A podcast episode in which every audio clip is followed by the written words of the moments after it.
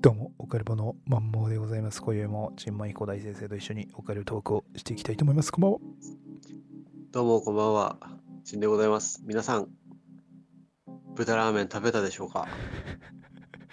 あれ、せ先々週でしたっけ、ええ在庫がなくなった、あそうだね。。ですね。今日はありましたあのね、今ゴールデンウィークはい。真っ只中でしょあれ、今日休みだったいや、今日は仕事だったけ 、どまあ、そうですよね。あのね、ええもう3日の日にはい食ったんだよ、ねうん。う。だから今日はちょっと多いだろうってことで、もうん今日は食わないんだけど、うん。あの、うちの奥さんは、うん。もう2日の日にね、ちょっと仕事で、うん。ちょっと昼飯の時間ずれちゃって、はあ、は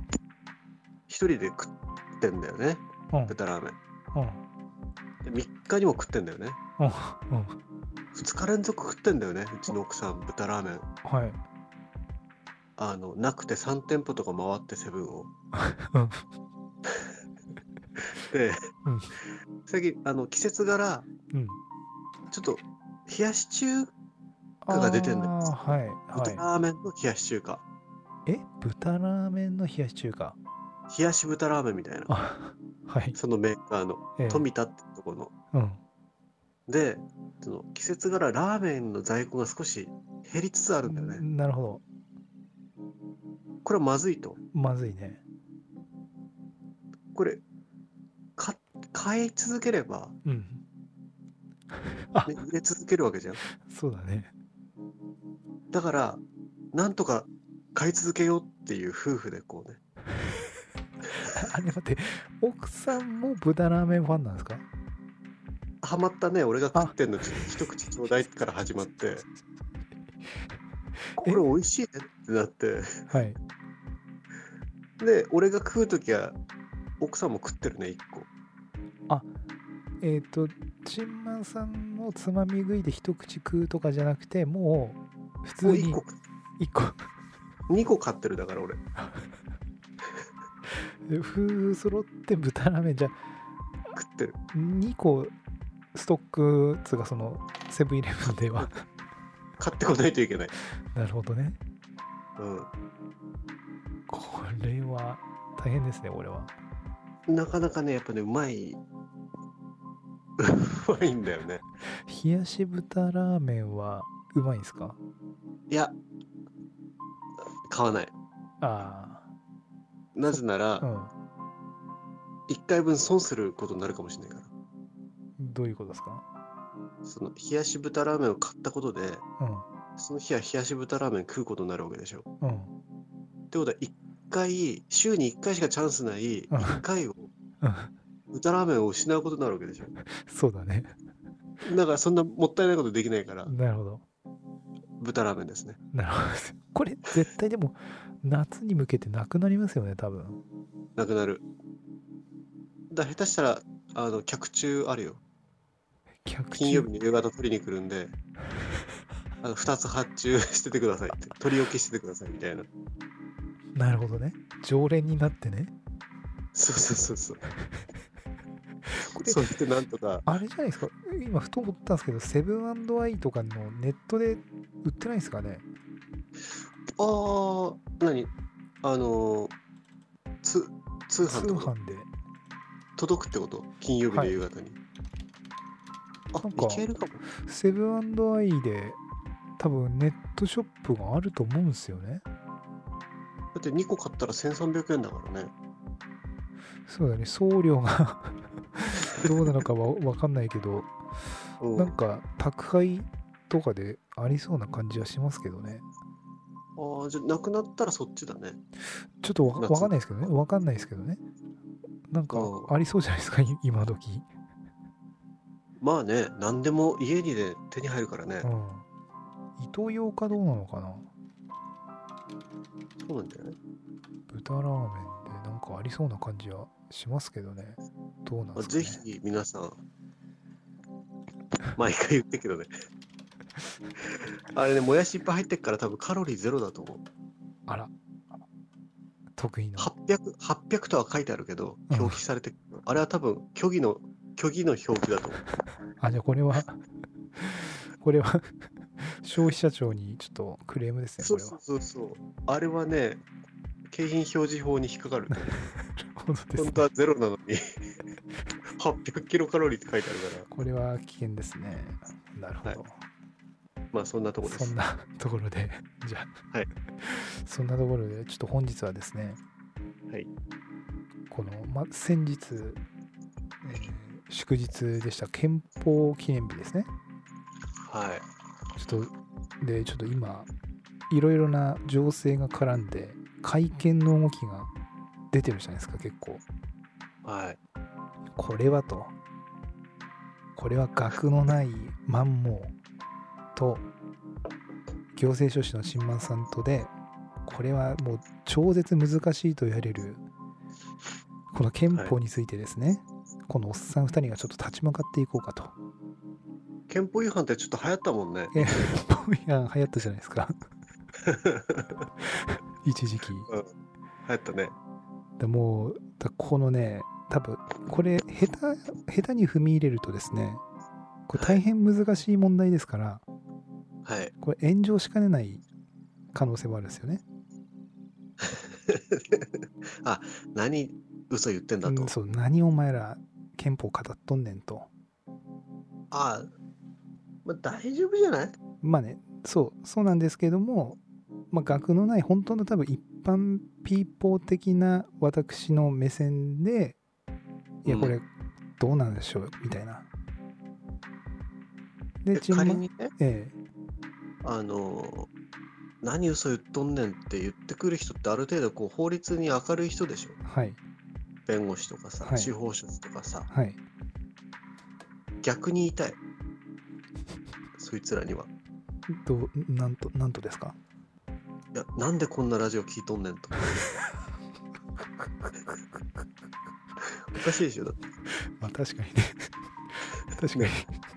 おかしいよねその時点でも間違ってるでしょの確かにおかしいですねうんだから大丈夫だってそうだねそういう人たち聞いてないと思うから まあ多分そういう人たちじゃなく問題はちょっと厄介系のね左の方とかねああ活動家の方とかそうですそう聞でいてないんじゃないの、まあ聞い辻本清美とかの 悪口言ってるぐらいだからすなのでこだからもう今始まって7分ですけれどもちょっともう前もってね、左の方と、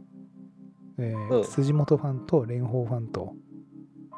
石垣のり子ファンと福島ファン福島ファンと、うんあと誰でし C ょうフねァン。あ、C, C C ファン、C ファン、 C ファン。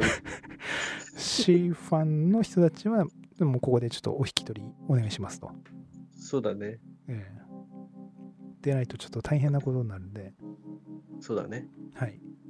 ということでですね、ちょっとこはのい憲法について、いろいろですね、で、自分その、今、まあ話題、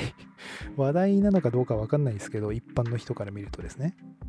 はい。そのいわゆる参政党っていうのがいわゆる巷で今なかなかはいにぎわってるんですよ。えー、あのー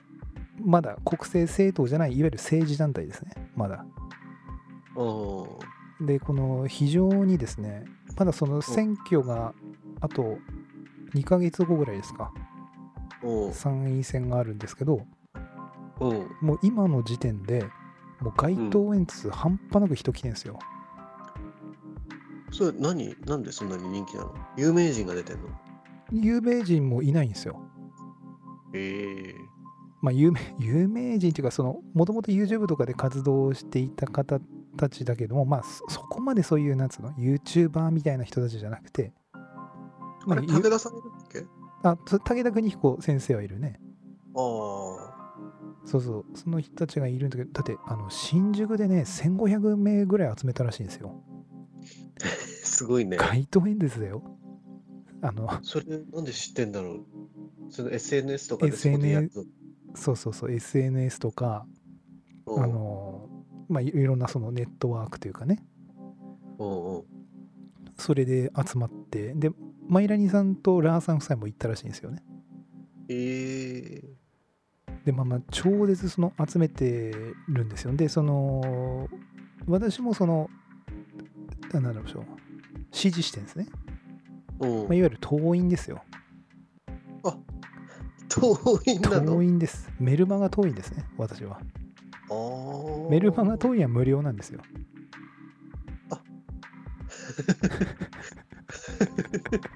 なるほどねメルマガ党員は無料ででなんか一般党員が月1000円かなうんうんって感じでこうな2ステップぐらいあるのかな運営党員とかうん運営党員だと3000円かな月に、えー、まあ、そういうのがあるんだけどもうんで、まあ、なかなかねその個人的にはこうググっとくる生徒なんですよねうんでこれはすごいなっていうことでこういろいろ見てるんですけどもうんその昨今のそのウクライナ情勢とかうんあとは何でしょうね、まあ、コロナとかねうんの、えーがありのでその改憲派といいますかうんその憲法改正とうんいうのが今昨今にぎわってるんですよね。うんうんうんでそこで何でしょういろいろねそのこの参政党がうん掲げているそのなんでしょうね党のその方針というかうんそことその左翼の人たちののこのぶつかり合いが始まってるんですよねえっ、とそこでも始まってるんです賛はい賛成党は関係に対してどういったスタンスなの一応その自民党の改憲案草案っていうのかなうんに対しては反対してるんですよねああ変えない方がいいとそうそうそうでその中の特段その緊急事態条項っていうのにうん対しては反対とうんうんうん結構ここもねなんかいろいろ皆さんなんでしょう SNS でもわーわーこう言い合ってるんですけどうんうんこれがねなかなかこの自分もこの YouTube とかでこう調べるとなかなか奥が深いというかうんうん緊急事態条項ねあの憲法9条の話もあるけど憲お法う9条をあの自衛隊で明記するかどうかみたいななんか話もあるじゃないですかあるねそれなんかそれだけが今なんか一般のそのメディアっていうんですかうんでは結構取り沙汰されてんのかなっていう感じがするんですよね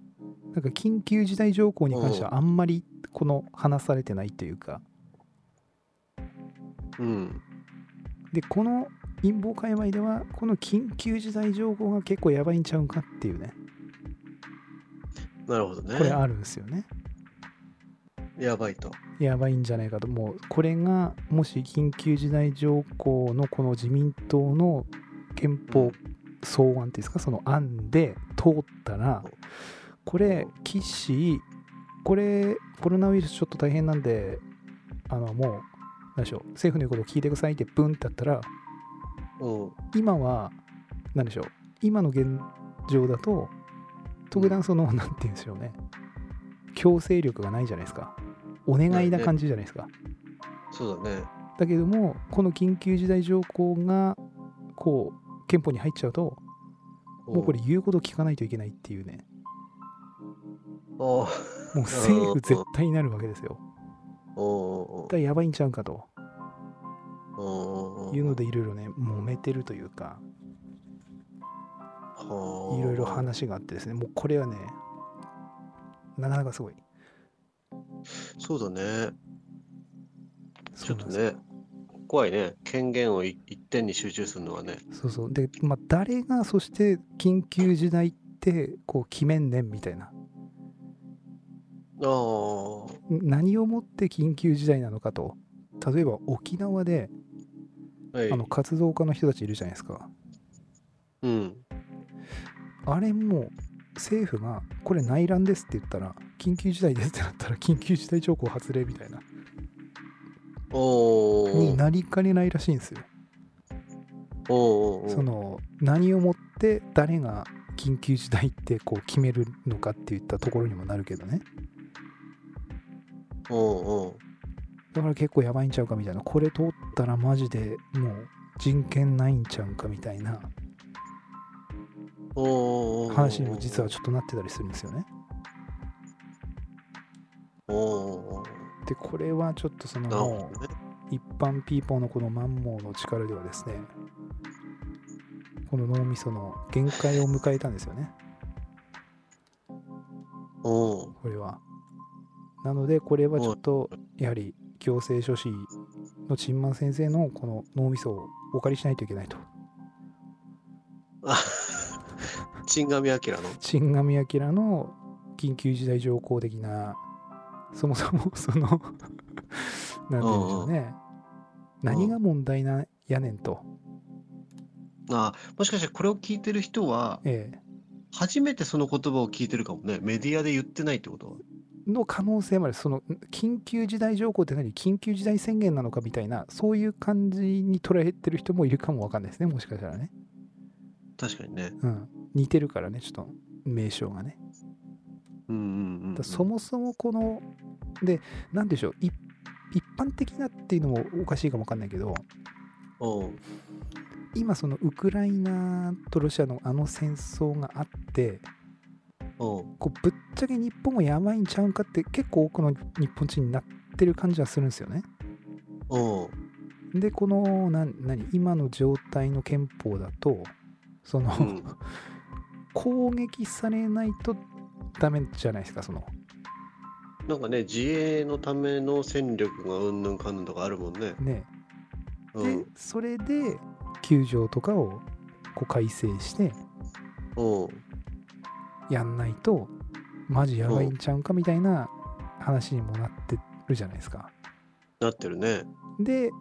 まあ、そういうふうに戦争になった時にお何でしょうう政府のその何でしょうね機能が停止するのもやばいからということでそういう緊急事態条項みたいな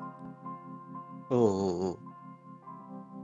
のがこう入ってんだよねあれがね。もう戦争のためのまあものみたいなんだけどもだかうんうんうんらこれはと。僕はチンガ ミチンガミアキラのやっぱこのなんて言うんでしょうね高難と言われてますせ的なだからあそあのチンガミ目線といいますかですねうんちょそれをちょっとご教授いただきたいなと思いましてですねだいぶちょっと前置きがあっぺとっぺになりましたがああいやいやまあ基本的な話がうん多分分かればうんなんとなくニュースで言ってることもうん分かってくると思うんだけどはいそうですねそこそこいいですねニュースでこうもより理解度がニュースを見ると理解度が増すチンガミ解説みたいなそうだね。でと例えばねその、その緊急事態条項はいがこう議論されてるのがはいなんか2つに分けられるみたいなんだよね。はあ、はあ、まあ、1個はこの災害とかえ混乱えで、こう選挙できない時にうん、例えばあの、ね、衆議院議員とかは任期が4年だからさ、はい4年経ってまあ4年満期まで迎えることないんだけどね途中で解散するから、うんでそうなった時にその災害起きてうんお議員がいないぞとうん有事の際に何か決めることもできないと法律も制定できないと、はいそういうその議員が不在になるのをこう防ぐのにうんなんか任期の延長を求めるああそうですってあいりうましのがたまねず1個ありましたね、人気の延長ありましたね、確かに。うんとそのもう1個はさっき言ったその国会が開けない事態に内閣の権限を強化するみたいなね、うん、これはなんかコロナとかウクライナとか、はい、まあ、このなんか緊急事態条項っていうのはこのなんか2個に大体に分かれるみたいなんだよね。うん。なるほど。はでい。局その政府政府って言ってるからなうん内閣はい内閣ってはいあの、まあ、行政だよねうんで国会が立法だよねはいでまあ三権分立はいなわけじゃいん、裁判所が司法ではい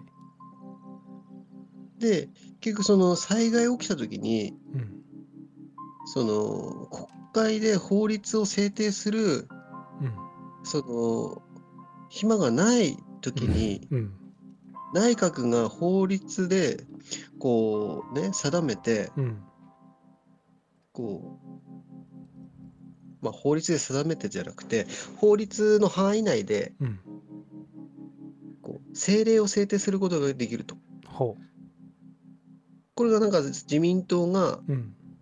案を出し出してんだよねそれをねうんうんあの2018年とかにうん改憲案みたいなねうんそのなんかあった時に国会機能しない時にうん内閣で政令を制定してうんでそれの権限を持たせようみたいなはいでもこれってね今の憲法でもできんだよねおー特段その政令っていうのは定められるからはいだからそのどういうことやねんってなってると思うあ今変え変えなくても別に言われなくてもできる政令を制定するっていうのはうんあーなんかそうそれもじゃ言ってたねなんか言ってたかもわかんない実でしょあ言ってたかもしれないなんかそんな感じのこと別にそのそう法律政令法ないねんうん、なんか法律がああるだか作ればいいだかなんか別にその憲法を変えてまでやるほどのものでもないんちゃうんか的なのをなんかなんか言ってた気がしますね。じゃあなんでえやるのって話になってきた時にえはい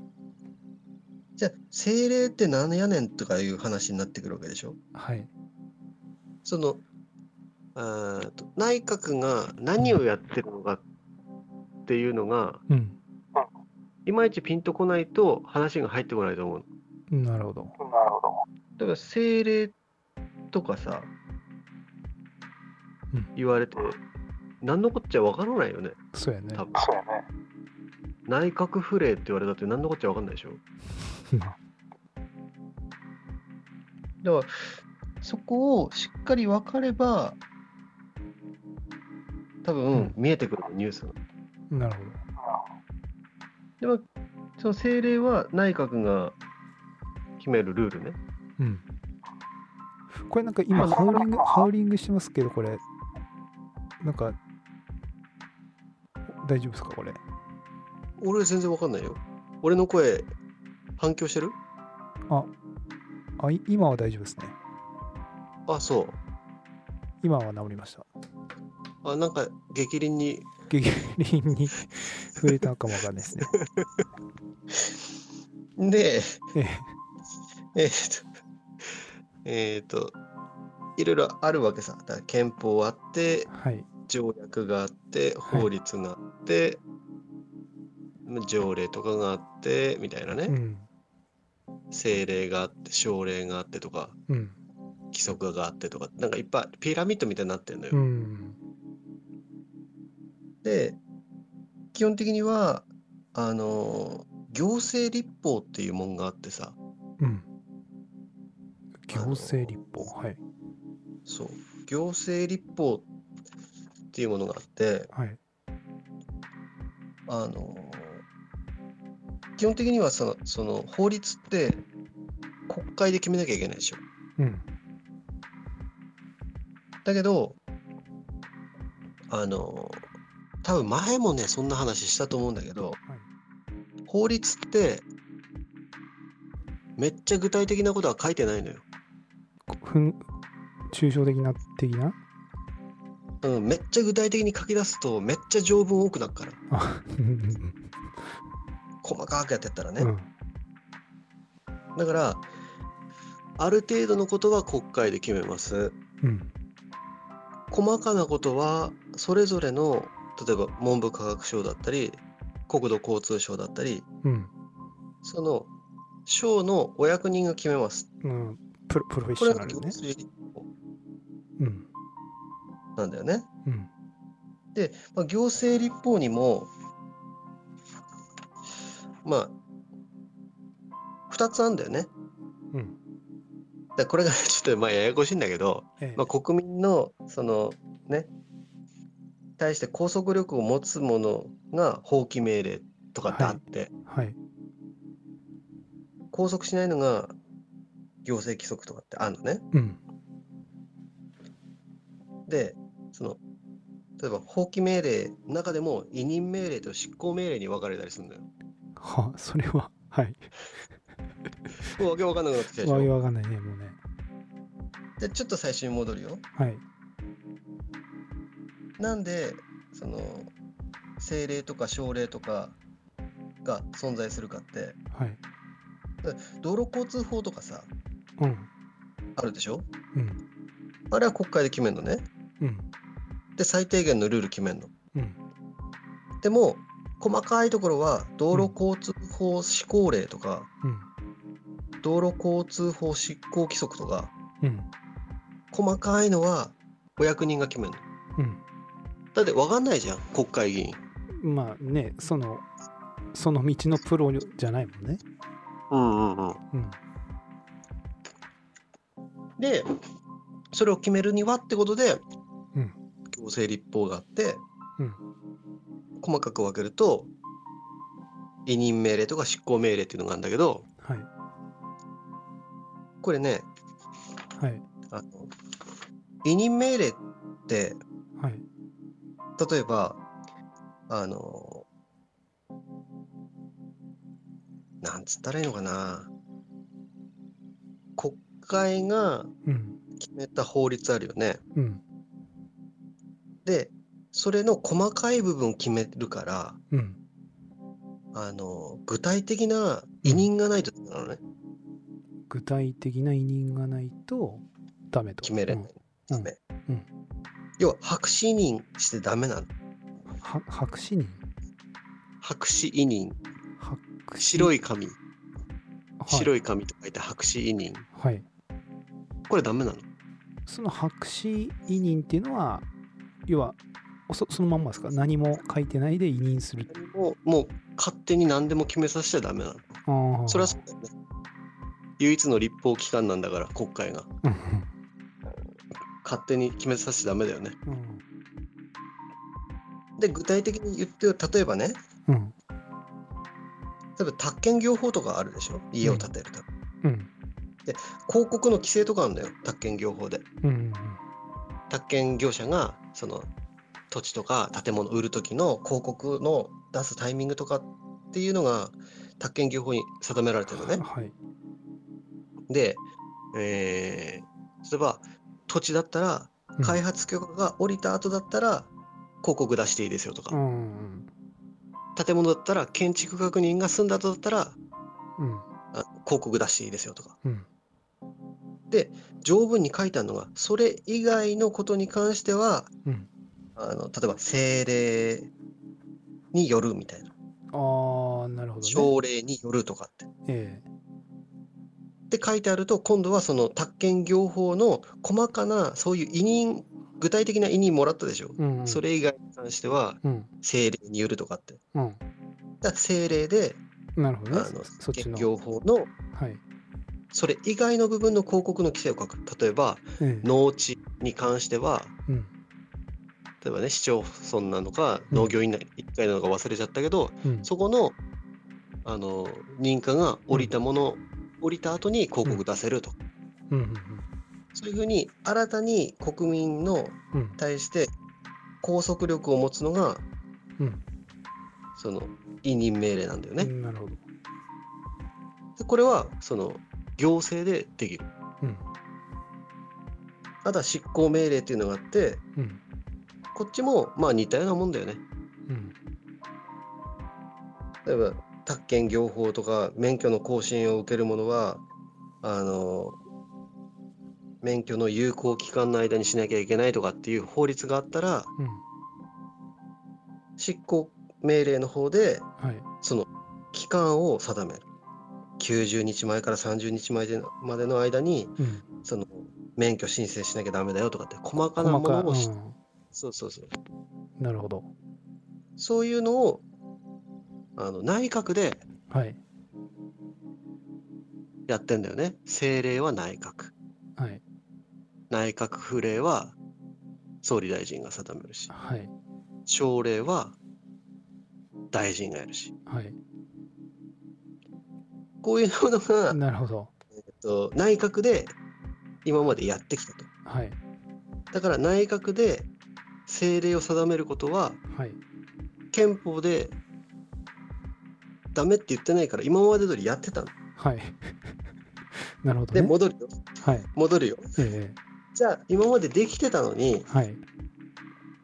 なんで緊急事態条項のねえことをえはいその憲法に盛り込んではいこう変えようとしてんのかええ不思議だよね今までできてたのに今の話だとうん別に結局ざっくりとはななんでしょうま内閣っていうんですかそうだそねそっ内ちが閣だと決うんめ政令決めて細かなところはそのまたべ別個のそのなんていうんですか各省省庁っていうのなんていうのこれはああ省庁だね省省庁で、まあ、細かいとこは決めるっていうのができるからうん特段その えっときね緊急事態条項なくてもいけんちゃうんって言ったところだよねそう国会で法律を決めて、はい細かいところははい政府だったり、はい政府だったら政令え総理大臣だったら内閣府令えうんしあの国土交通省とかだったら大臣うんがうんあの規則を作って、うん細かいところを決めれるうんうん今までだったらねえなのにそれを変えてわざわざそれを入れようとしてるとえはいはいこれねはい陳馬先生はいいや陳上チン彰ガミ陳上彰がはい目をつけたところははいなぜ入れたかというとはいさっき白紙委任ダメって言ったでしょええ入れることではい白紙委任を可能にできるんじゃないかっていう、それは可能にするとどどういうメメリットというかその政府側にメリットがあるというかなんかいいことあるんですかそれは結局法律白紙委任がダメなダメなことってはい結局その法律の中に条文の中にうんこれこれこれに関してはうんあの省令によるとかねうん政令によるとかってうん書いてあるものとかうんその個別具体的に委任されてるものしかうん決められなかったのね、うんこの委任命令に関してはねうん国民の自由を拘束しちゃうからはあはいはいはいでも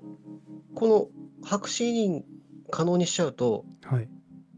これ法律の範囲内っていうはいその解釈ではい何でも決めれちゃう国がそうそう、えー内閣があな内閣がっ行政でてことはえーっとその細かいところを象徴で決めてたものも全部内閣で決めれるということですかそそれはまた別ですかえーっと、これ下手したら大臣とかも決めれちゃうかもしれない。そういう緊急事態ですってなった時に、 ええ緊急事態ですよってなった時にね、はいうん、やりやりたい放題ってことですかすごい簡単に言うとそうだね、今までの手順を踏まずに、うん決めてないことまでうん解釈で、うんこう、OK っしょっつって。それは OK ショットのは今だとキッシーってことですかそうだね。岸が、まあ、え閣議決定するかどうかわかんないけど、うん内閣のみんな集まって、うんあ、これ行こうぜみたいな。でも、うん緊急事態だから、うんあのー緊急事態条項うん憲法に従って、うん今からうんその他のね、うんあのー三権分立を停止してうん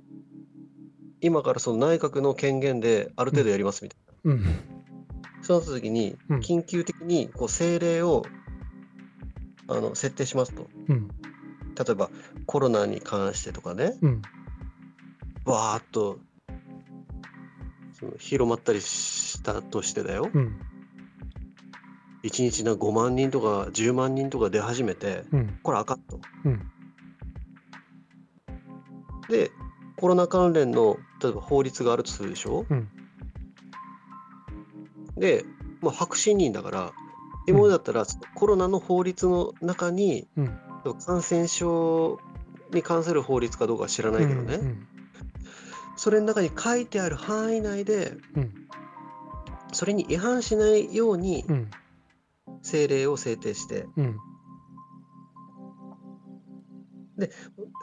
っともしかしたらその、ね、国会の承認を得な、得たりしたのかな、うんわかんないけどそこまでいくとね。うんでもうこれからは緊急事態だから、うん政令で、うんあもう外出禁止にしましょうみたいな。うん全員あの家から出ないでください、3日間みたいな。うんそういううん あの感染者が10万人超えた時点で、はい家から5日間出れないようにしましょうっていう政令を制定できてしまうかもしれないね。ああ今までだったらダメだよ。うんだけど、もう白紙委任 OK になれば、なるほどあじゃあ何でしょうその白紙には全然分かんなかったんですけどいわうん、ゆるその巷で言われあカウリングしてるやばいやばいやばい全然わかんないよ、こっちで。あ本当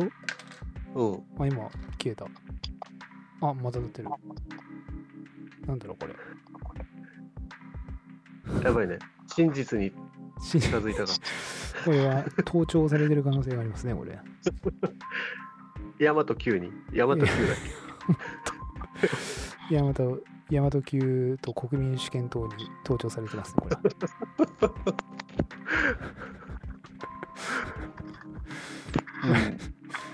えっと、 ということは、け。うん。白、えっと、白、なんだっけ、白紙、委任。あ、白紙人。白紙人ってのは、全然わかん、その言葉自体は全く私わかんなかったんですけど、うん。いわゆるその巷でその危惧されてるもうやりたい放題になっちゃうん、ちゃうんっていうのはまあ合ってるっちゃ合ってるっていうことなんですかね。合ってるね。あなるほど。あじゃあこれだは、権限、内閣はのい権限の強化はいして、はい。権他の、ね、権限を一時ストップして、うん。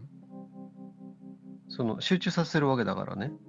じゃあそこに関しては陰謀でも何でもなくふ普通にそうなっちゃう可能性は非常に高い非常に高い。やっぱことなんですねやっぱそこは。あの、言動はあるとは思うけどね。言動。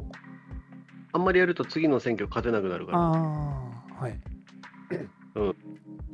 なるほど。そのバランと思うけど。うん。だけど、ブースか言う人は現れると思うよ。ああ、ブース。左の人さん。 なるほどねうん。そうそれでね、結局やっぱその左の方たちがブースかもう言い始めてるんだよね。あ、だから弁護士会とかすごいよ。あそうそう声明だ。反対するう。ん、弁護士、俺もね、YouTube でね、この緊急事態条項を調べると、大概弁護士出てくるね。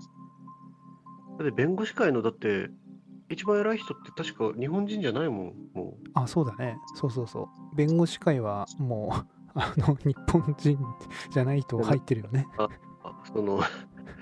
らそのね、法律とかのスペシャリストが日本人じゃないっていうさ、その、これピンチだよね。まあ、ピンチだね。まあ、橋本徹もそうですからね。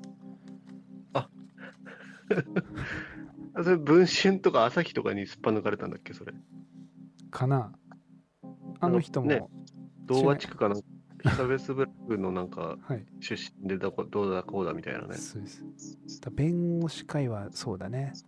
そうそうそうそう日本人じゃないんですよねそうだよねだからすだそこのなんて言うんでしょうねだそあじゃあそこがそこも俺ちょっと陰謀なんかなとも思ってたところがあったんですよその要はこの緊急事態条項で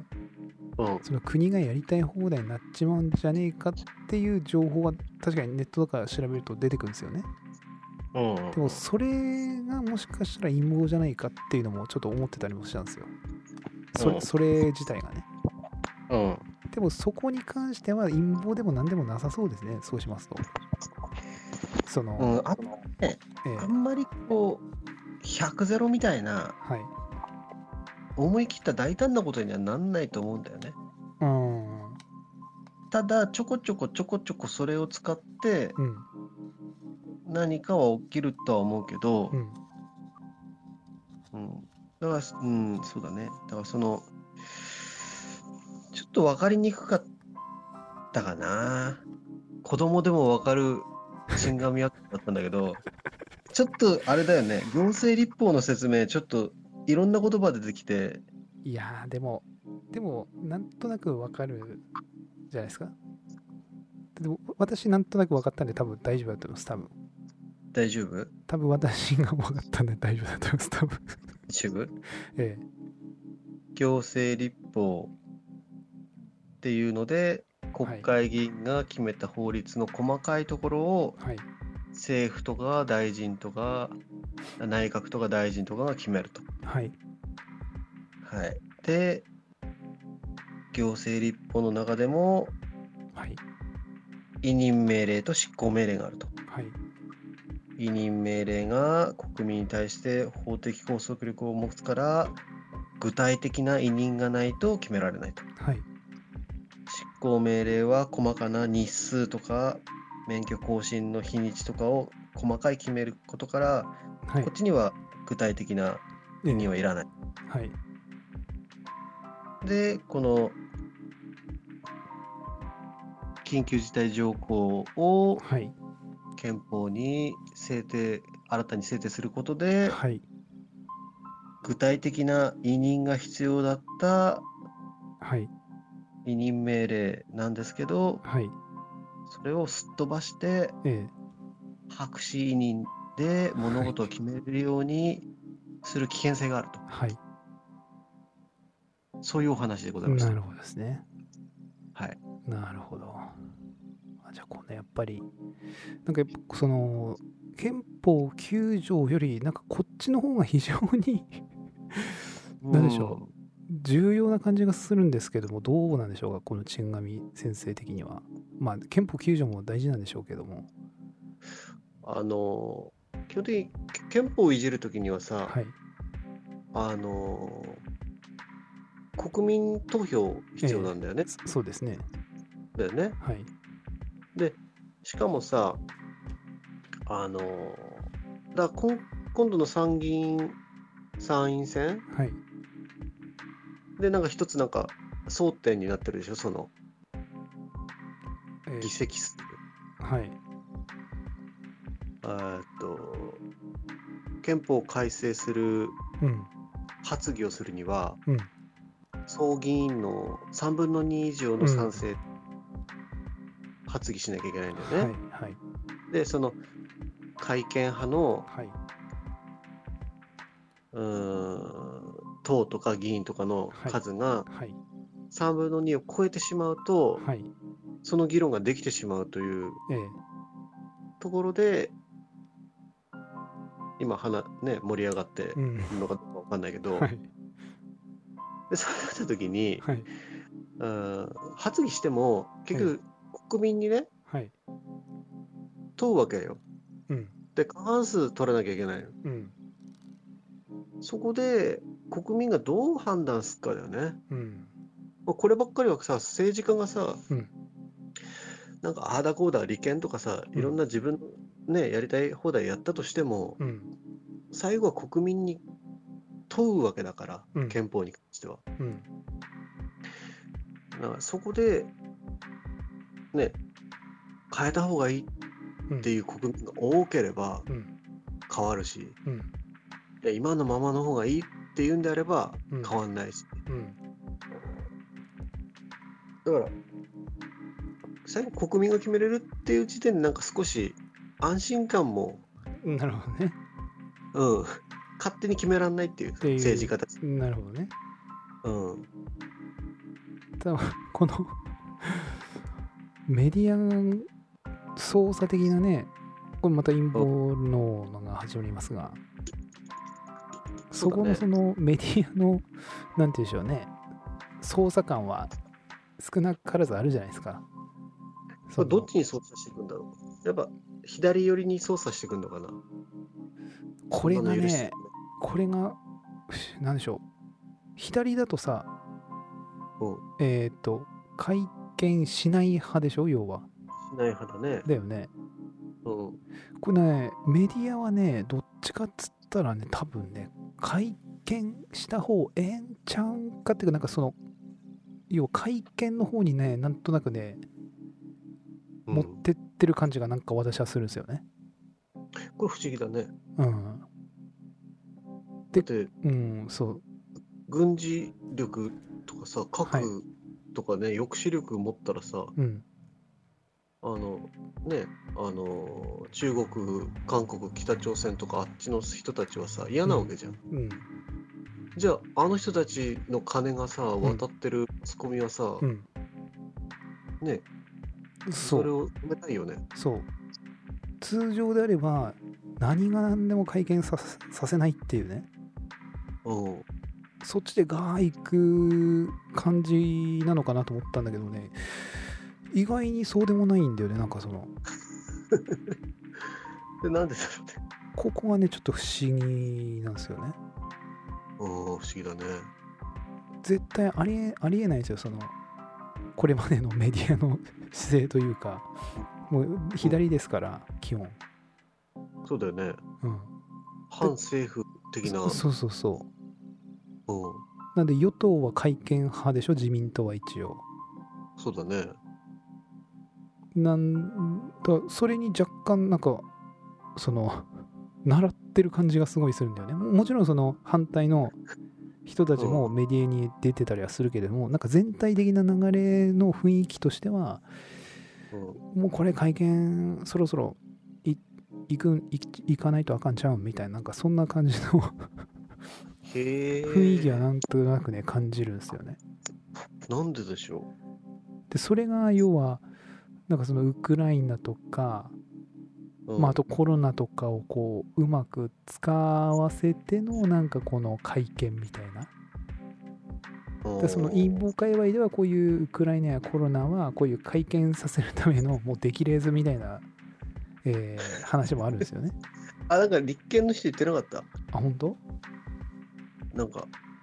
これを機にええ会見を推し進める自民党ははいロシアより、はいなんかあなんか言ってましたねそれロシアよりなんか ダメだみたいななんかなんかコニタンだっけそれコニタンじゃないダメだ言ってたんだっけななんかそれですごい叩かれてたよね「おい!」って「人が死んでんだぞロシアであっちでは」みたいななんか多分言ってましたねそれそうだよねうんそうそういうなんか流れっていうかその要は全てがこの会見させるためのもうんう何でしょう出来事っああていうその陰謀界隈の中でもうんい一部のその何でしょうねまあイメージですけども要は三先ほども冒頭に出しましたその話がここにつながるんですけどもその冒頭で出しました参政党に対してその懐疑的な意見意見というかねうんその参政党は自民党の下部組織だ的な人たちのスタンスはなんかそこなんですよねその全てがそのこの会見に向かわせてると。あだからその参政党っていう新たな政党もの要は自民党の下部組織であってその会見を自民党の改憲案には反対してるとは言ってるけれども、なんかワクチンパスポート推奨してるじゃないかとか、あと言い方変えてる緊急事態条項みたいなやつ推奨してるじゃないかとか、いろいろこうゆこうピックアップしていくんですよね。おうおうおうで、その、いろいろアンチの人が、その、SNS でこう、いっぱいこう出てて、おうなるほどっていう感じで見てたんですけど、ああそう。なるほどねうん、で非常にねこの改憲っていうんですかその憲法ですか、うんなんかあれなんですかねそのあこれもちょっと、まあ、分かるかどうかあれなんですけどその憲法9条をにうん自衛隊入れます、であとうん緊急事態条項を追加しますとか、こう自民党の案あるじゃないですか、うんで例えばいや憲法9条のに自民党の追あ自民党じゃない憲法9条に、えー自衛隊追加すのはまあええけども緊急事態条項はちょっとあかんちゃうんっていう感じでその各項目ごとにうん、 OK とか NG とかっていけたりするんですかこういうのってえー今まで憲法変わったことないからああそっかちょっとわかんないけそどうだね 他の法律そうだね法律法律とかはね毎日のように作られてうん毎日のように改正されて、うんいろんな法律ねうんその中で旧衆議院とうん参議院、で衆議院のなんか優越みたいなのの中に、うんそのあったと思うんだよね。ん法法令かなんか作って、うんえー衆議院の方で成立しました。うんでも参議院の方では否決されました。うんそうなった時に例えば確か両院協議会みたいなものを開いてうん話し合ってうん決まればいいんだけどうんそこでも決まりませんでした。そうなった時に、うんえー何日以内になんか参議院の方で何かしないと衆議院の意見が通りますみたいなそういうし衆議院の優越が認められてるんだよね。うんうんうんなぜか。うん。わかる 衆議院がなんでひいきひいきというかあ強いかみたい優位にななってるか。あれな優位んになんでなんだろうねな なんでだっけなんか あってなんかなんかで見たような気をするけど忘れましたねもこれはあの任期が4年だからなんだよね。うあれ参議院の方長いよね6年。なんか参議院は腰据えてゆっくり議論するみたいな参議院は6年、6年なんだけどええ6年6年なの言ってみれば。ろ6年だ 3年に1回確か選挙あってああなるほど6年あって、はい3年過ぎたらまたそこから6年あってってえええだどから重なってんの要はういうことなんつったらいいん だ6年なんだけど、全員6年でバーンと終わるんじゃなくてうん任期がずれてんの参議院議員はああなる人ほにどはよってあはだから例えば2001年からあはあはい受かった人はいはそこから2006年までええやるでしょ、ええとは別に2003年とか4年からああなった人なるほど2008年とか9年そうだっ6たっ年けああ全然そこまでは分かんなかったなこう交差してっからはい全員が一気にバーンってやって一気にバーンって決まるんじゃなくてななるほどは3年ごとにだから参議院議員選挙ってあると思うんだよね。あはああそうだねあるでしょそうのぐだらいで。ねそうだねうん。それは6年ごとなんだけど、3年ごとなの。うーんなるほどおこうでまあ半分半分に割ってるみたいな感じですね要そうそうそうすごい単純に言うとそう。で、そっちは6年だから、うん6年前の民意なんだよね、その人が選ばれてるって。うんだからその人の意見っていうのは、6年前に選んだ人たちの民意だから、うん衆議院議員は4年だから任期が。うん4年の賞味期限のうん食品の方が、うんうん選んだ一つの民意が、なるほど。ね、4年前と6年前じゃさ、最新の人の方が、そうだね。より国民の意見が反映されてる気するでしょ。うん。だからなんかいろいろね、内閣総理大臣のななんかとか、何個か予算の選議権とか、なんかいろいろね、なるほど。衆議院が優越みたいのがあるんだよね。うん。だからなんかあの、任期をさ、うん緊急事態条項でさ、うん。あの、任期切れで議員が不在になるのを防ぐため、特別に任期の延長を認める規定とかってあったじゃん。あるある、あるよ。俺だだって何のために参議院議員いるやねいるのって思うんだよね。でこれもな、なんだろう、ワンおチかしいャンだねよ。。えおかしいよね。そう、だから、ワンチャンの、なんつうでしょうの、伸ばすっていうかさ、うん。 そう、ん何かと言い訳つけて、緊急事態だよっつって。だ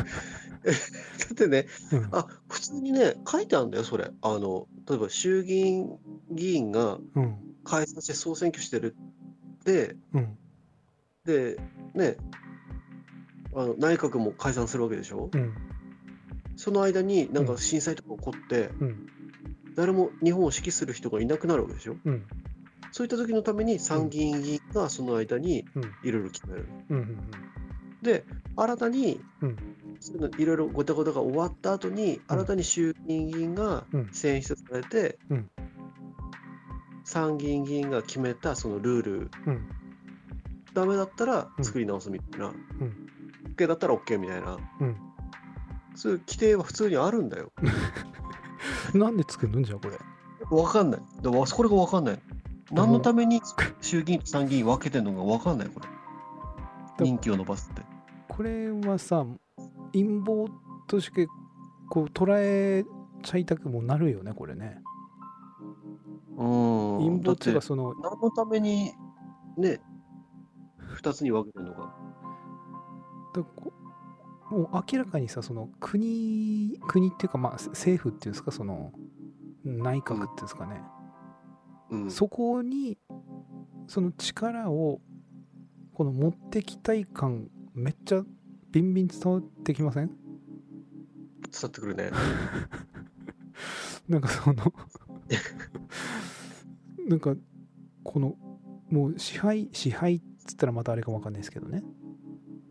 もともとね、えあの、震災あったでしょ。えうん2011年に。うんあと2015年にそのパリとかで、うんあの、イスラム国とかのテロとか、うんああいうのを見越して自民党がその草案みたいなのを出したみたいなんだよね。うんああいうそのドバーンってなったりとか、うんテロでうん東京爆発したりとか、うん例えばね、国会議事堂が爆発される可能性もあるわけ、まあねいそうなった時に生き残ってる議員を待って、うんなんか法律を制定して、その法律の制定したうん範囲内でうん内閣が例えばその政令を制定してとか、うん踏んでる余裕ないねんみたいな。うん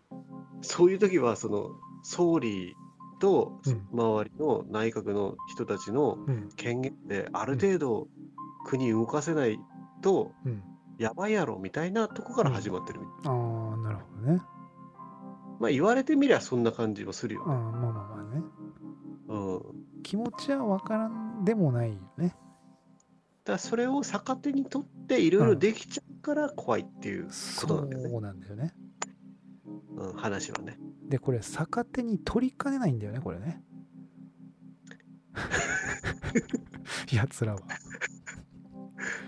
う危ういん、だからその辺のバランスだねあんまりあからさまに逆手に取ると、うん次の選挙で負けるっていうさ、だからそこがこう選挙のうまく、うまいとこだよね。これ、その民主主義のうまいとこだよね。これ、ロシアとか北朝鮮だったら絶対無理なんだけども、うん、これでもどうしますその選挙もこれ緊急事態ですっつって公職選挙法を停止して、もうもうあのー次の選挙は10年後ですっつって。とかもうだずっと緊急事態ですっていうああ、あるよ、あるよ、あるよ。とね、いある彼らはね、やりかねない感じがするんですよね。で何のためにすんだろうね。まあ、もう何でしょう、自民党の特にキッシンあたりなんて、もう中国がべったりじゃないですか、あの人たちは。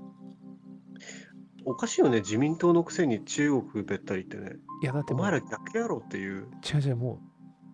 自民党もうね、中国べったりですよ、あの政党。あ のマジで。わかんないのかな、あの、右翼の人たち。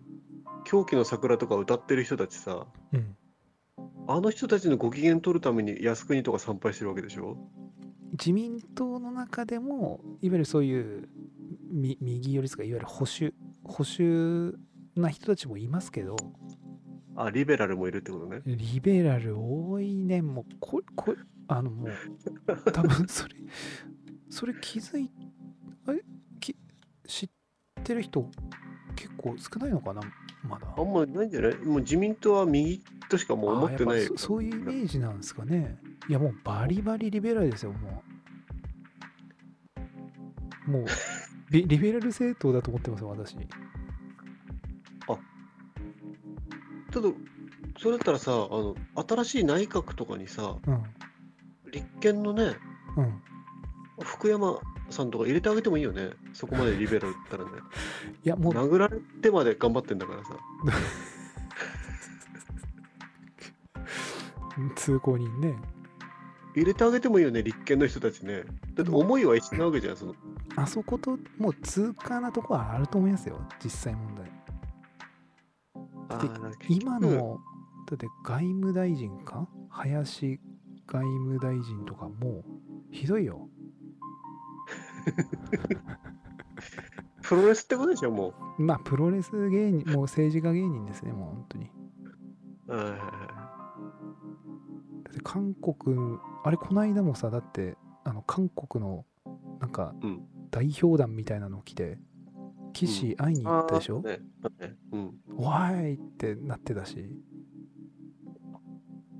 まあ、何やってんの一体うんもうひどいよね。あとさ、うん。あの、ちょっと前のニュースでさ、うん。あの資産発表したの見たに新聞、資産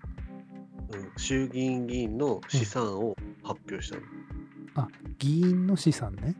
そうそうそう。あ、わわかんないです。見てない。ランキングしたのよ。うん、まあ1位が麻生さんで6億ぐらいだったんだけど、うん、まあそれも多分嘘だと思うんだけど、うん、結局その資産って、もう最初ね、例えば、あの、プラスの資産あるでしょうん、あとマイナスの資産もあるじゃん。うんローンとか。うん。それを差し引いてプラス分を発表してと思ったの。あいわゆる利純利益的なやつね。利益的なうん、負債を抜いたね。はい。で違くて、ええ、マイナスの資産は含めないっていう。プラスの固定資産とうん預貯金はとかの合計額の発表だったの。うん、これおかしいぞと。はい。麻生さんなんてもっと持ってんじゃん、絶対。まあ、もっと持ってるでしょうね。それはいいとして、うん、資産0円の議員めっちゃいんのよ。ほおかしいでしょ、絶対。う。ぜぜ資産ゼロ円って、え、よ預貯金もゼロってことですかゼロゼロ。銀行に1円も入ってないってこと。あんだけ給料もらってる人だよ。はい。全部使ってるって言ってんだよ。はあの、鎌田さゆりとか0円だったよ、あ。宮城。ああのヤギ連れてなんか動物虐待選挙みたいなのやってたやつー。やりやがったですね、あいつね。あいつゼロあれポスターうとん実物おかしいよね、おかしいよ。めっちゃばあちゃんだよね実物おかしいよね俺毎朝見るんだけどさだって、鎌田さゆりのポスター、俺、小学校時代から変わってないですよ、顔。あれ景品表示法違反みたいなのあるよね違反違反ですよね、あれは。消費者庁ですもん、あれは。あなんか演歌歌手みたいでつってねじいさんとか入れて蓋開けたらミイラみたいなババアですあダメだよねあれはダメだと思うね、確かに。ひどいよねうん、みんなひどいね。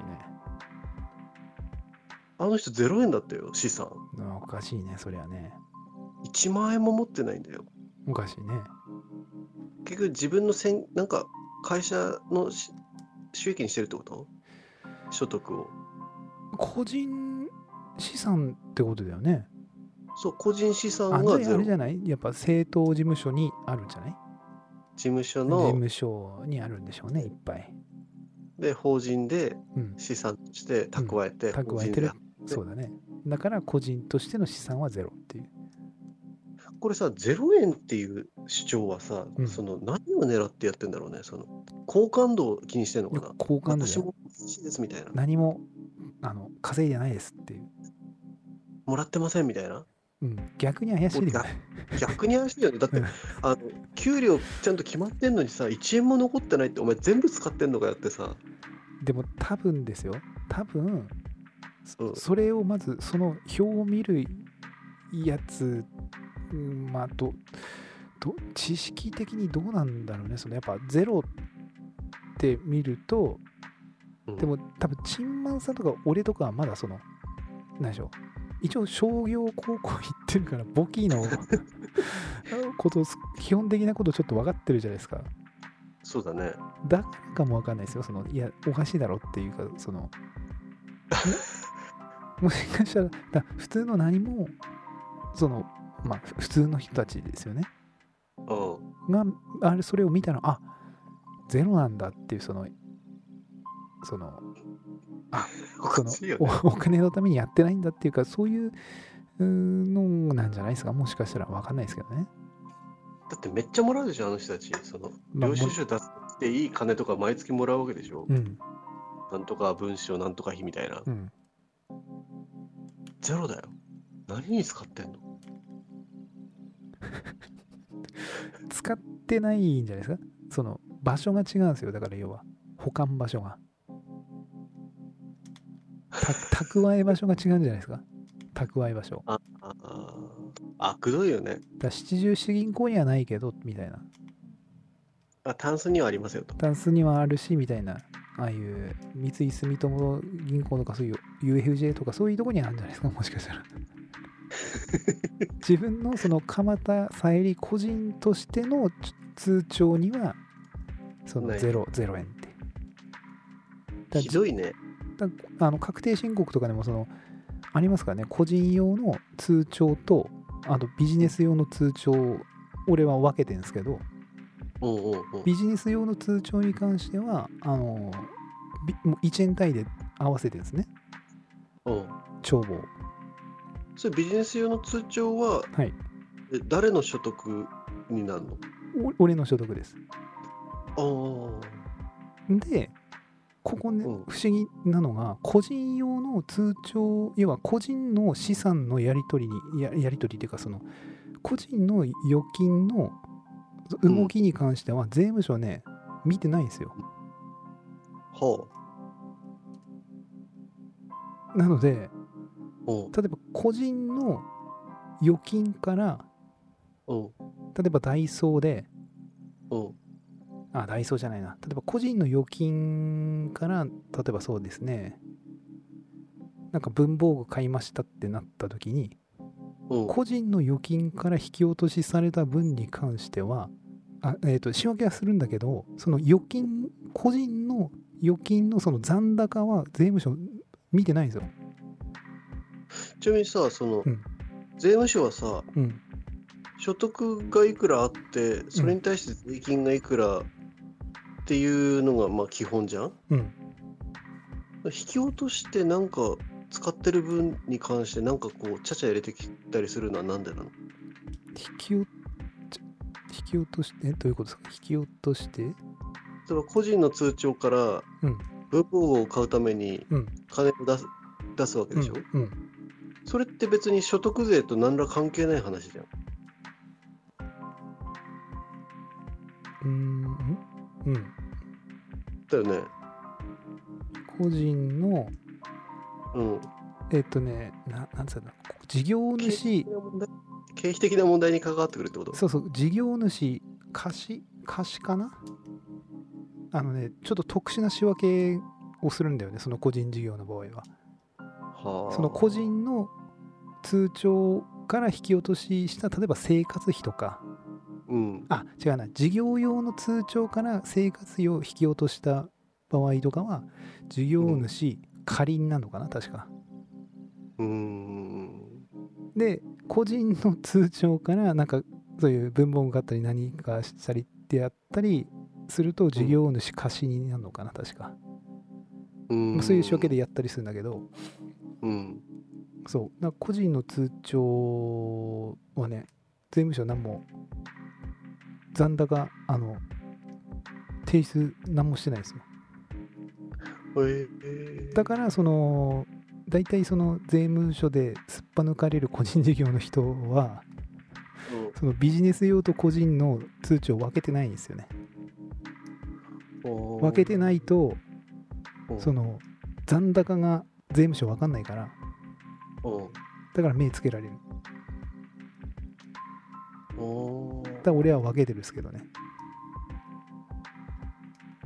それどっちも申請はするのだからしょ例えばその所得売上があって通帳に金が貯まるわけでしょそうそれは全部ビジネス用の通帳にやってる全部売り上げあの入金してで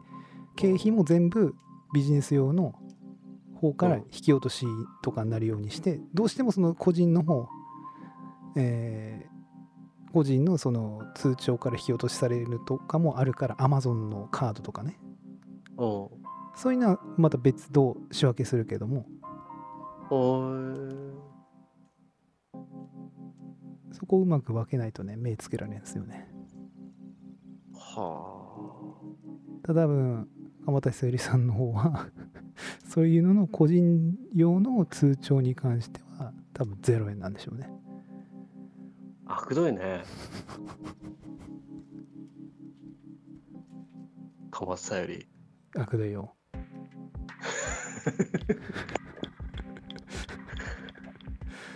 立憲強いからね宮城そうだね宮城ね左だから東ねそう入れてる人のまあもう多分あの そのポスターって入れてんじゃないですか多分うんもうやばいまあ仙台師匠もねやばいですからそうだねうん氷和子さんねうちの会社にも普通に立憲に入れる人いるからさいや、本当気が知れないんだよね。どう、どういう し、あの、いや、偏見か、まあいいんですけど、別に。いや知名度なんじゃないのその石垣のりのりぽんとかさ、うん。あのラジオ出てたあの人だみたいなあさのね、もうそういうのでね、入れんなよっていう話なんですよ。行かなくていいからって、あの、 その、立憲とか、その石垣のり子のこういう政策に惚れてとかね、うん立憲のこういう政党理念的に惚れてるので、私は立憲を支持しますっつんならわかるよ。うん あのもう知名度とかもうそういうので入れないでほしいよねもうねうん知名度だろうね来ないでほしいよ本当もうそういう人たちは本当に知 しょうがないんだよねどんだけ売国度政党やねんっていう話なんですよいやしょうがないそれは本当にねこればっかりしょうがないんだよねおかしいでしょっていう しかもまあでも大体来ないじゃないですか半半分来ないじゃないですか選挙は半選挙ああそうだね俺も本当行きたくないん だよ俺も行きたくないよ別 にめんどくさいもんそうだよねうん超絶めんどくさいよめねめんどくさいめんどくさいよそれはチャリンコを越えていかないといけないもんだってなんで車で行かないの止めれない止めれないかな っていうでも多分誰もしてないから止めれんだよねあれね小学校止めれるようんいやーあのね行きたくないんだけどうんなんつったらいいんだろう一応どこにも入れたくないんだよ俺うんだけどその前民主党政権だった時最悪だったじゃんあの震災そうだねああいうことになるからええ一応自民党にえまあマシだよなっていうとこでうん入れてるわけだっておかしいじゃん、その社社民党とかさおか、しいよ絶対なん一一人しかいないからおさ、かしいよ。社民党、共産党ださ、うん、立憲だとかさ、うん、わけのわかんない輩がやりだすってさ、うん。俺危険だと思うんだよね。そうだね。なおかつ、なんつうの結構、ポットでの人たちがさ、うん、ね、なんかやるってなってもさ、今までの流れみたいなのあるじゃん、そのアメリカとのやりやり取りのつながりとかさ、うん、ね、外交問題とかさ、うんだからなんつうのあとはその歴戦の猛者どもがいるわけじゃんあうんの麻生さんだってさう、ん。なんだっけ吉田松陰じゃなくてなんだっけ誰かの孫だっけ誰だっ け麻生さん誰の孫だっけ吉田松陰のすげえ昔すぎるけ吉ど田松陰は違うんですか麻生さんって誰だっけ総理大臣の孫だっけそれ、安倍さんじゃなくてあれ麻生さん誰かすげえ人の孫っ子だよねあ、でも多分、なんか、その、れ歴代でしょうね。そうだよねええ。なんかそういう、なんつうの俺、麻生さん結構ね、買ってんだよね。あ、本当。あの口は悪いし、常識は知らないかもしれないけど、うん、それは庶民の常識わかんないさ、それはお坊ちゃんなんだから。うん、だけど、その、経済のこととかすげえわかりやすく言ってたじゃん。言ってたね。 YouTube でね、借り方と貸し方がありまして、みたいな。うん、国債買ってとかですね。うん、なんか、ああいう、なんつうの、経済とか政治に関しては、俺、麻生さんは結構買ってる部分があるから、うんなるほどね。あれじゃその借金は、日本の借金は、借金じゃないですよみたいな。ああ、そうそうそう、マスコミが借金、借金っつって言ってっけど、あれは借金じゃねえみたいな、とか言ってたよね。 言ってたね。 あれ、あれね、あれもね、ダブダブスタなんですよね、麻生さん。ダブスター案件だ。さあれそれねダブス案件そう麻生さんあの時はな多分ちんまさん見たなんか YouTube かなんかで見たそれそう YouTube かなんかで見たね。その要はね国のこの借金日本の借金は借金じゃないんですみたいなこと言ってたじゃないですかそれなんかあの国民の借金じゃなくて、政府が借りてるから、政府の借金だそうそうそうだから国民は政府に貸してるだから国民の借金じゃないないっていうことを言ってたよね確かねう。言ってたそうただ あれねまんま今度180度逆な発言をあの人言ってんだよねえー、って俺は目を疑言っどうたしよたねのそれ何があったのわからん あれだそうそれの動画見た時あ麻生さんまともなこと言うやんと思ったけど何があったのそれ。真逆いやいやお前真逆なこと言ってるやんみたいなどういうことやねんっていう何がそう まあ、自民党、そう、だから、そうなんですよね、その、ね、今言ったように、どうも投票するとこないじゃないですか。ないね。その、ここがいいっていうんじゃなく、その、どこどこがマシかの一番マシなとこが自民党しかないっていうので投票じゃないですか。そうだね。それは行きたくないですよ、そりゃ。ちょっとね、もう少しカリスマ的な人気人がね、言ってくれるとね。そう。で、そこで、最後っていうかあれなんですけど、そこで今回その賛成党がね、出てきたんですよ。ああれ、街頭演説とか見たときありますあ。いや、ないね。あれね、まあ、あの、ま あ、ぜひなんか機会があったら、ちんまさんも聞いてみてください。あの、多分ね、まあ、街頭演説では一番まともなこと言ってますね。はあ。え結局そ、それも言ってましたよ。結局、どこも投票するとこないんだよねっていう。ないね。で、自民とかも、やっぱその、ちんまさん今言った通り、そのね、れ数々のその歴代のそういうやり取りとかね、関連性とか、うん。うんアメリカとの関連性とかいろいろありますけども、まあ、それにしても、なかなかひどいからね。俺、安倍総理ずっとやりゃいいんじゃねえかと思うんだよね。あーなかなかだってなって先進国で30年間給料上がってないとかよく聞くじゃないですか聞くね。ひどいよねあひどいよねっていうねーまあね、いや、給まあ、企業のその給料とか所得に関してはさ、うんちょっとね、な難しいんじゃないうんまあ難しい、で給料上げるには売り上げ上がんないとダメじゃん。うん売り上げ上がるかどうかってその企業努力の話じゃん。うん、一律にね、ボンと上げるっていうのね、いや売り上げ上がってないのに給料上が上げたら会社を首絞めるだけじゃん。そうですねただその売り上げが結局上がってんすよでも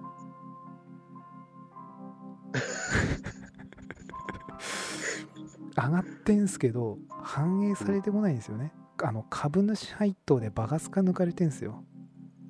ああ。そこの問題があったりするんですよねやっぱりそれは、あれだよね、その、やっぱり所有と経営のね、分離っていうことでね、うん株主配当金人のうんもんだからね、株主のもんだからねそ、う会社そは。こがねバカスカ抜かれてんすよねでそれが外資なんですよねその外国人の方にねガツガツ抜かれてんすよねまあ、だから、あれじゃないの、その、もう自分で、ね、立ち上げるしかないよね、もう。もうねだもうそこら辺の何でしょうそれのそこら辺もひっくるめてのその参政党が今そういうのにもこうガツンとこう何でしょう心をえぐる演説をしてみんなこううわーってなってるんですよねあ、そそうそうそうそういうところをちゃんとこう指摘して要は全部外資に抜かれてるとかその30年間上がってないとかあとまあ自殺率とかねあと職職についてとかああと教教育教育もその要は正ししい歴史歴史認識じゃないでしょと今日本はとなんで日本人なのに日本あはあ、大事だ。そう日本をこうなんていうんですか悪くやる教育をやってんだとだからその賛成とは食とねそうだうん、食と教育と食教育あとまあ経済的なところ一応その、まあ、10個柱あるけど大きくはこの3つらしいんですよねそほうほうほうほう結構ね聞くとね胸は熱くなりますよ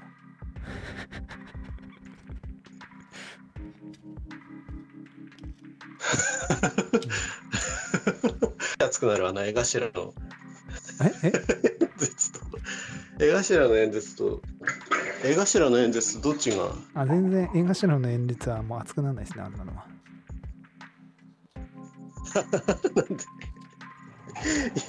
いい人演じてるから。そうそうそうもうえ縁側ちゃんにはもうほんとねあの物申したいですね私はね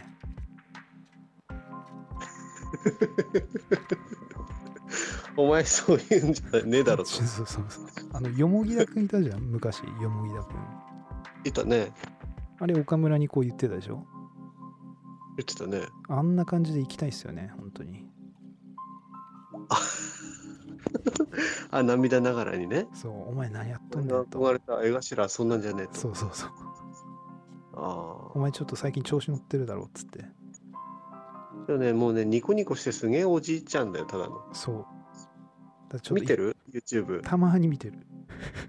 あの、大食いのやつとかさ。え大食いのやつとか見てんだよね、俺。マック、初めてのマックとかうさ。んうん初めてのサイゼリアとか。うんあれすっげえ面白いんだよね。じゃあなんかねそのまあまあいい人なんだなっていう感じはすごい伝わってくるんですけどねなんかそのやっ ぱり根っからの私中学生からの江頭ファンですからみんなみんな結構ガチで嫌ってた頃からの私ファンなんですよねあれめ俺めちゃイケでしか見てなかったけどうんあの当時江頭番組はもうかなりチェックしましたから私あの当時からちょっとでもちそれょっとでも狂乱狂乱だ からいやこんな芸人いないでしょって思っていやあんなねあんな体張る芸人はあの当時江頭さん一人だけでしたからねまあもう今となってはねただのいい人だけどねそうあの当時はなんかちょっとお笑い芸人がちょっとななんですかあの論文的な感じであああいうなんでしょうひひな壇芸人というかそのなんていうんでしょう体を張らない笑いだったんですよねそのばバカにする笑いっていうんですかなんつうんでしょうあいじるみたいなあそうそうそうそう仲間いじってそうそうそう仲持ちで笑ってみたいな、うん、それをに私はちょっと異を唱えてたんですよね何やっとんねんと、あそこで知らんそこであの狂乱が